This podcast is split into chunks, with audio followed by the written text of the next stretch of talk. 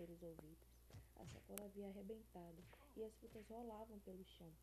Será que os meninos gostam de melão?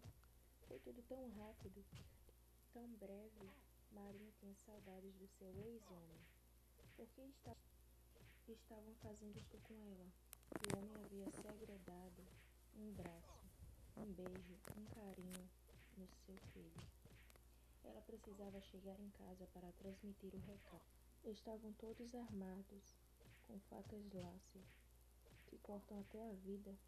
Quando o ônibus esvaziou, quando chegou a polícia, o corpo da mulher já estava todo dilacerado, todo pisoteado.